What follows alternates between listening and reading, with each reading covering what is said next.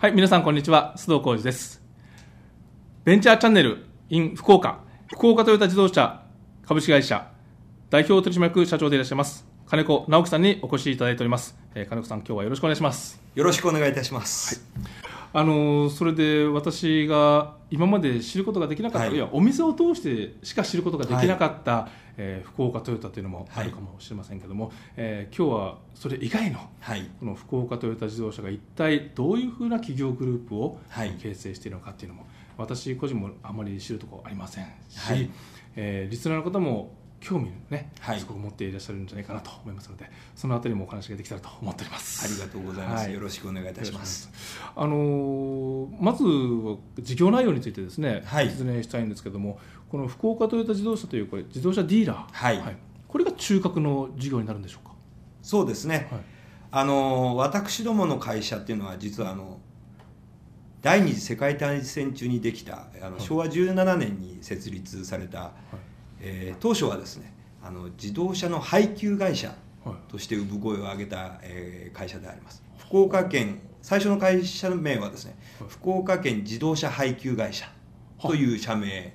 配給会社、はい。あ自動車っていうのは配給だったんですか？戦時中はどうやらそうだったらしいですね。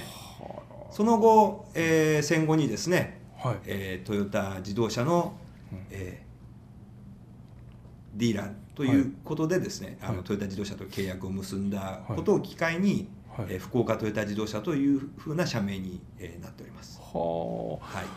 じゃあそれもうじゃあこれ歴史長いですね。何十60年はい。以上えーはい。去年の10月22日に、えーはい。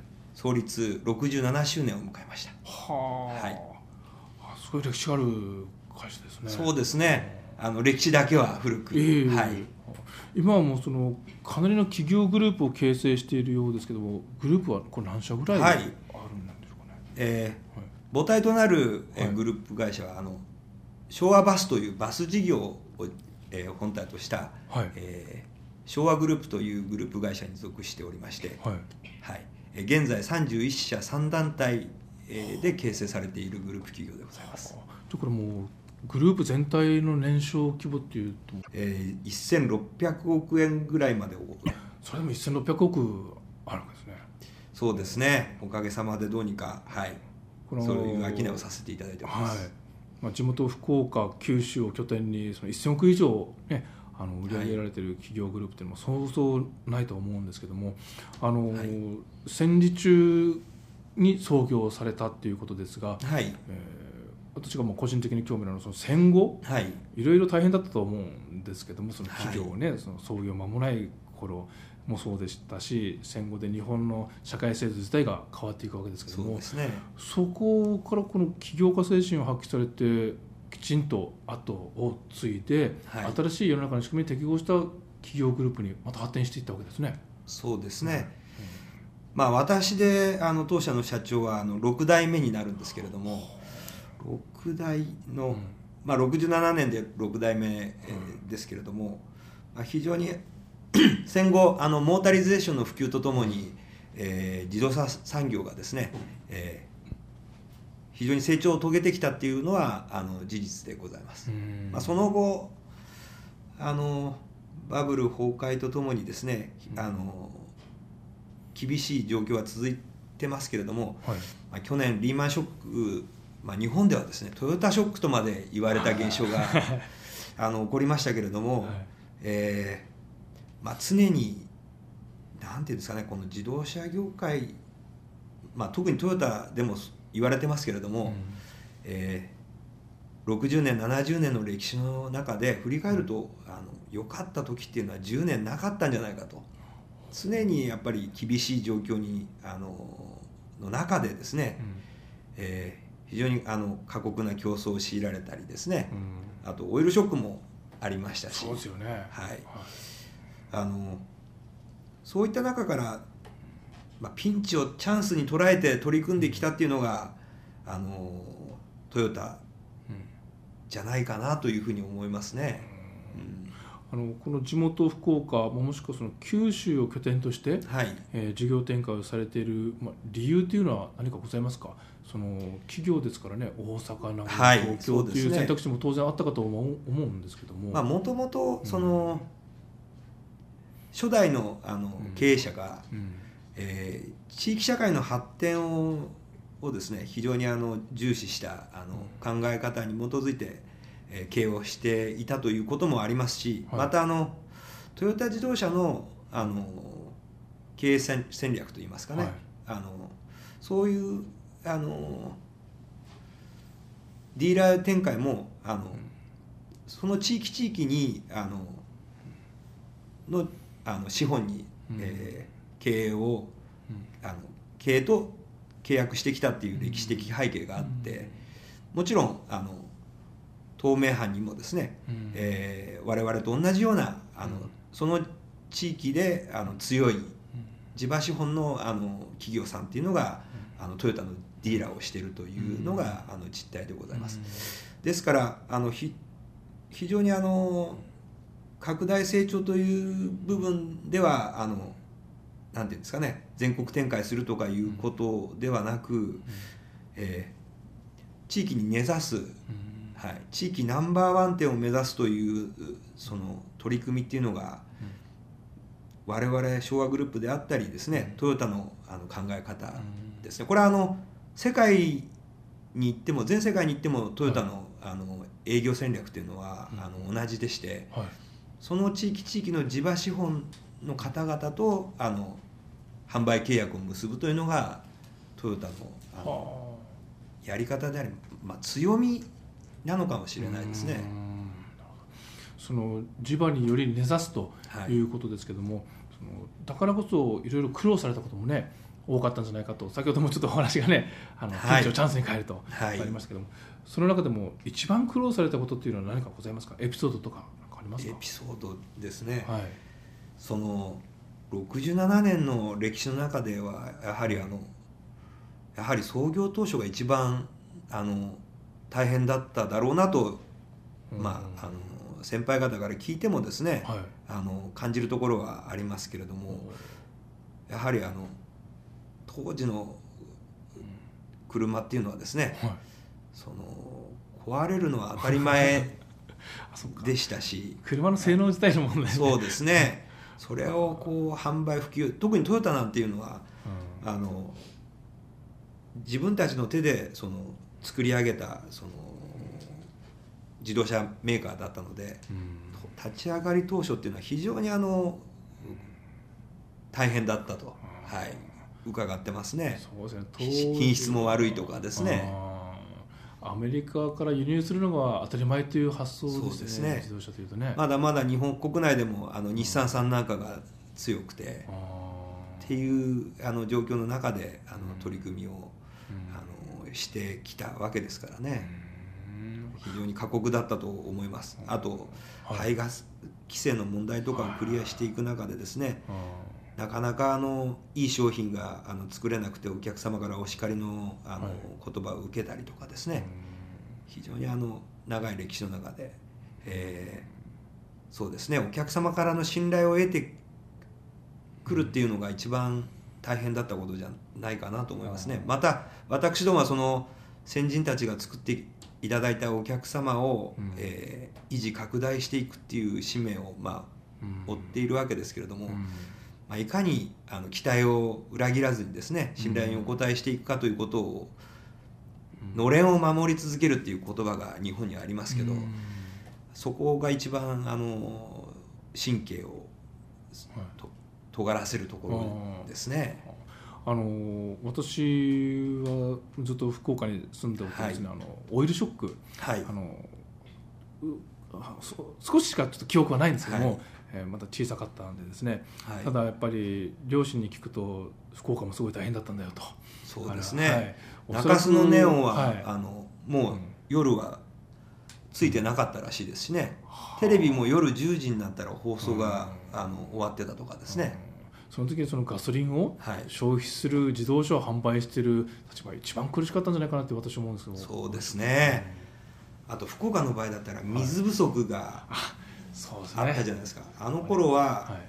まあ、車って洗車ししはい。してお客様に納車するのが当たり前だった中で、車を洗車するっていうのがなんか非国民みたいな目で見られながら、はい、そうですよね。あの夜暗くなってからあのうん。車を洗車してたというふうにですね先輩からあの聞いたりとかしてましたね。なるほどすごくオイルショックでうん。の時も大変販売は大変だったでしょうしね。うーん。そういうやっぱり、まあ、これはどの業界でも同じなんでしょうけれども、うん。うん。いいことだけが続くなんてことはきっとないんだろうなというのは、ううん。ん。その中でやっぱり強い体質の企業ってできていくんだろうなというのはなるほど。思いますね。はい。その強い体質の企業をあの今まで培ってこられたそのあたりの秘訣というのをちょっと後半ねあのいろいろとお尋ねしていきたいと思います。福岡トヨタ自動車のはい。魅力、はい。えーたくさん自動車ディーラーがある中で、えーどういった部分が一番支持されているのかあるいは差別化を図っているのかということをいろいろとお尋ねしていきたいと思うんですけれども、はい。あのディーラーっていっぱいありますよね。そうですね。トヨタだけじゃなく、はい日産お客様から見たら非常に分かりづらいですよね、はい。あのトヨタっていろいろトヨタ店、トヨペット店、うん。カローラ店熱店とあって非常に分かりづらくて、はい。またあのどこにどの車種があるかなっていうのは、ん。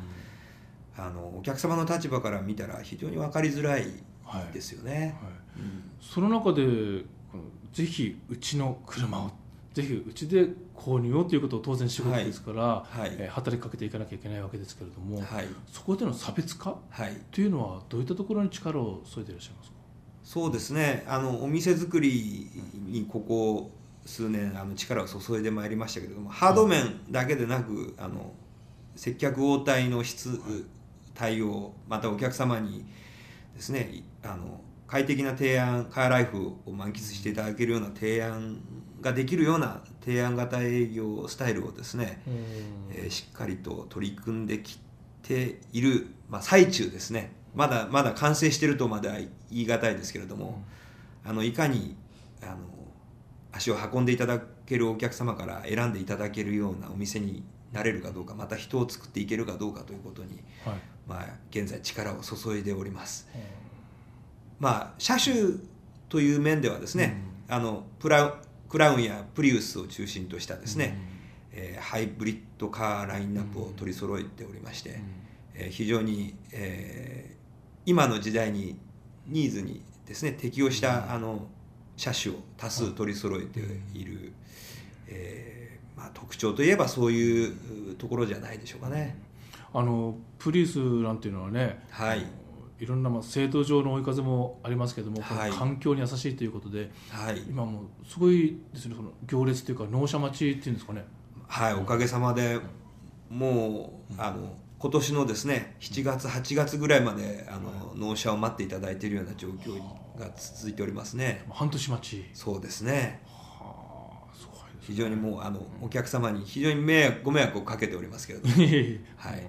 あのでも商品の力ももちろんあるかと思うんですけども、はい。接客だとか、はい。人材での差別化、はい。違いっていうのが私結構大きいんじゃないかなと思うんですけれどもあのたまたまお店をね、はい。福岡トヨタのある店舗を利用させていただいたんですありがとうございます。はい、あのもう本当これ偶然なんですけども、はい。えーこ車で入りますよね。とすすぐにですね、はい。お店の方が中から出てきていただいて、はもう駐車場ですから止めるところはもう決まってるので、えーもうこっちは簡単に車止めれるんですけれどもきちんと出てきていただいて誘導していただいて、止めていただいて、はい。すぐに運転席のところに駆け寄ってきていただいて、はい。あの今日はどうなさいました？とか、うん。あのどの担当の方いますか、うん。とかすぐにお尋ねいただけるんですね、うん。これ私すごいなと思いまして。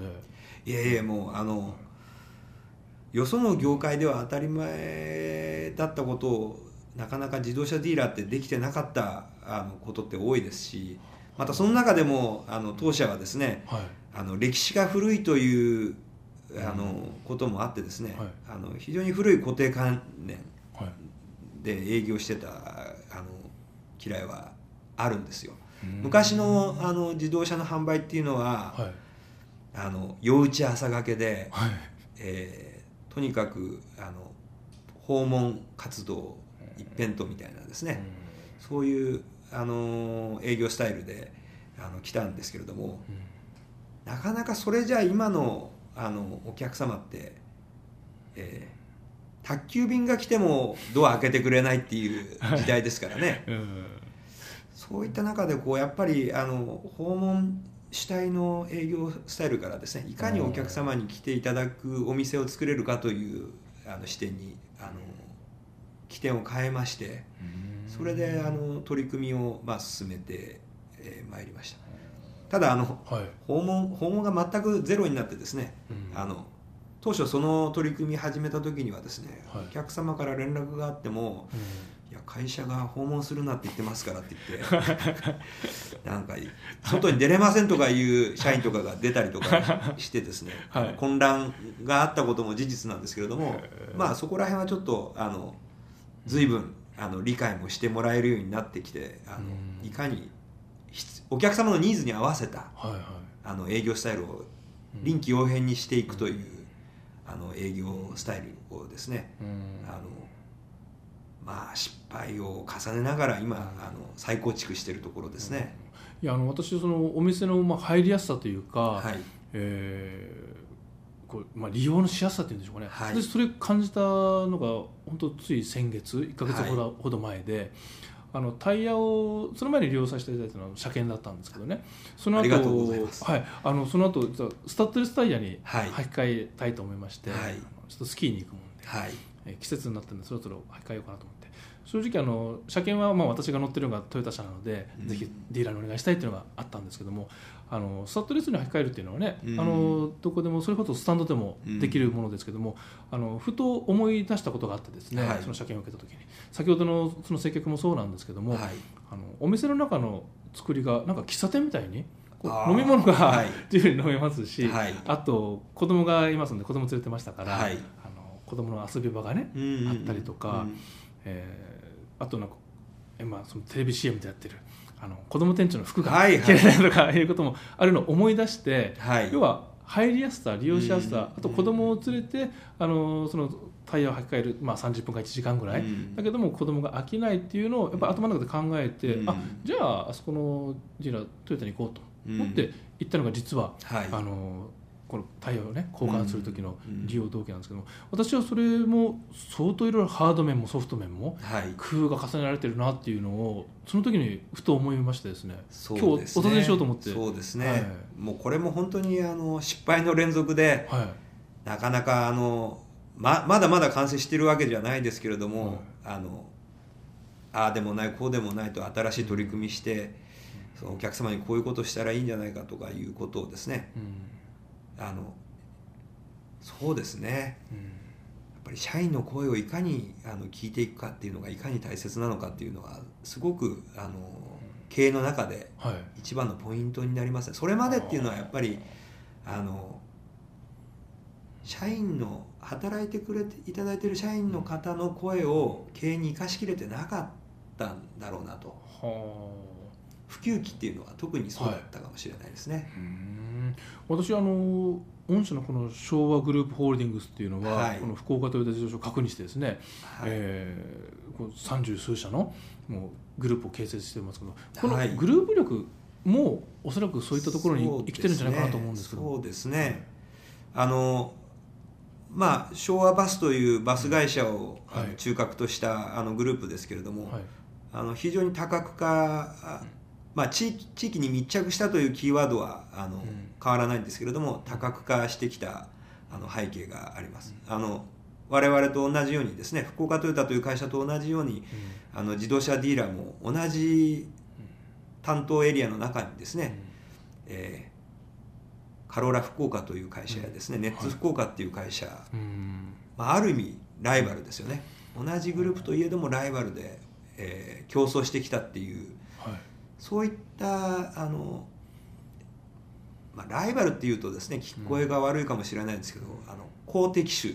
うん。日本語で言うと公的種と言いますけど、あのそういうあの良きライバルがいいたっていうのがあの非常にあの切磋琢磨してはあ成長していく上では非常に良かったんはあじゃないかなと思いますね。その当然外との競争もあるわけですけども、はい。じゃあグループ内でそういった、まあ、適度な競ですね。争、ライバル心そうですね。公的。主っていうのが身内の中でも培われている、あのはい。まあトヨタのメーカーという観点からもですね、うん。やはりあの日産さんがいてトヨタがありうん。そそこで競争がありですね、うん。えー今日が合ってるわけですし、うん。まあ巨人というん。う球団であれば、うんえー阪神というライバルがいて、うん。あの世の中が盛り上がりですね、うん。何でもあのきっとそうなんだろうなと。いいライバルがいないとその一強だけで反映していくっていうのはなかなかうん。ないんでしょうね、うん、やっぱりいいいい産業っていうのはやっぱりいいライバルがたくさんいる、うん。うん、ところなんでしょうね。あの金子さんもこのグループ全体を、はい。えーグループ全体の経営をですね、はい。見るお立場にもあのあられると思うんですけれども、はい。そういった意味ではやはりそのグループ内でのこのうまくバランス、はい。うん。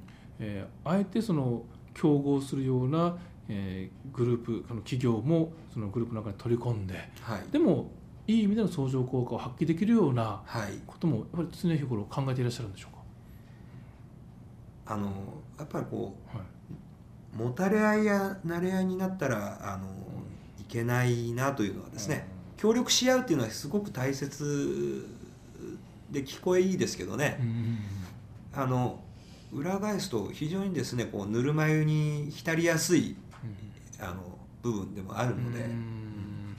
いかにこう競争していくかっていう、うん足を引っ張る競争っていうのは絶対にあってはならないことだと思いますけどね。それはあのグループであろうがなかろうが、まあ、全てがそうだと思いますけれども、うん。お互いを称え合うみたいなですね、あのその中で私がもう一つあのこれ特徴的なことじゃないかなと思ったのが、い。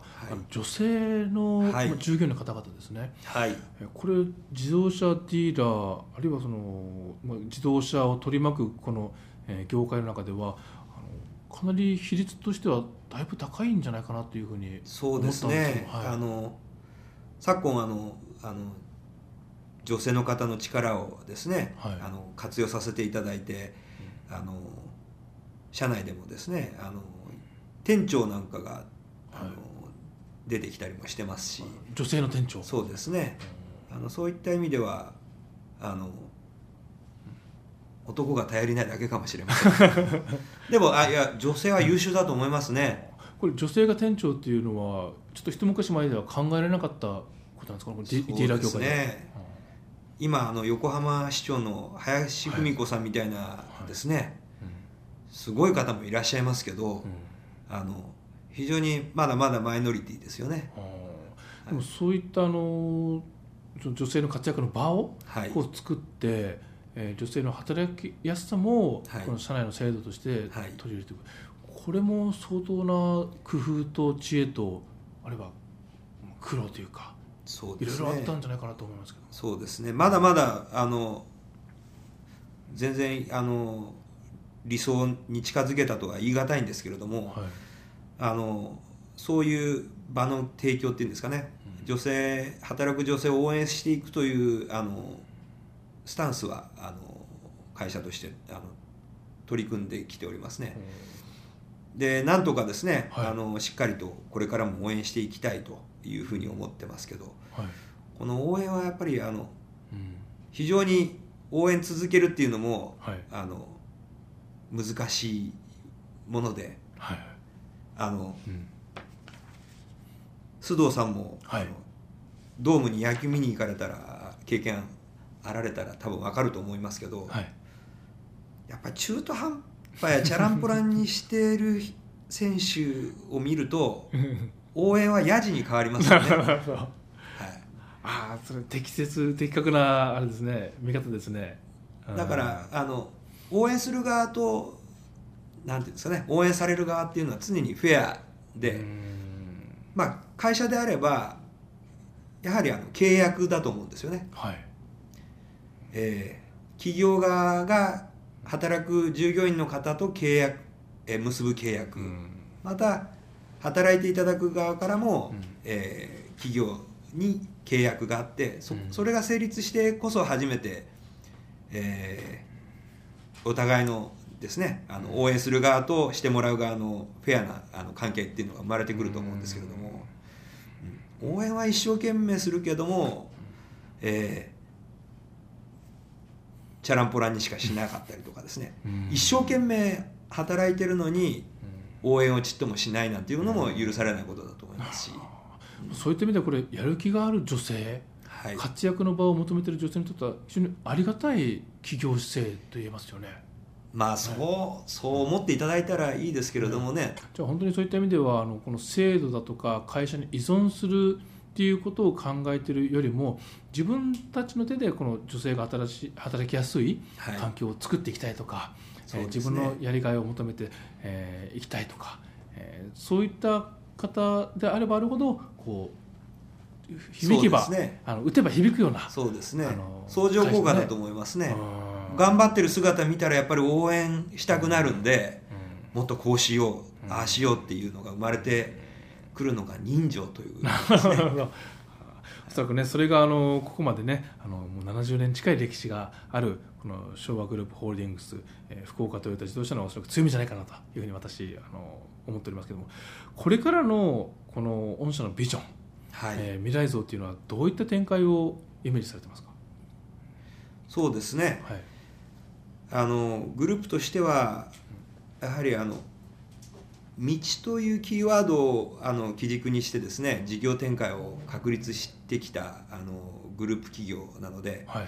えーまた地域を、えー地域社会の発展ということをえー念頭に置いたあーグループ企業ですので、やはり九州のですねあの道に通じた産業の中でしっかりと、えーリーディングカンパニーになっていけるように、えー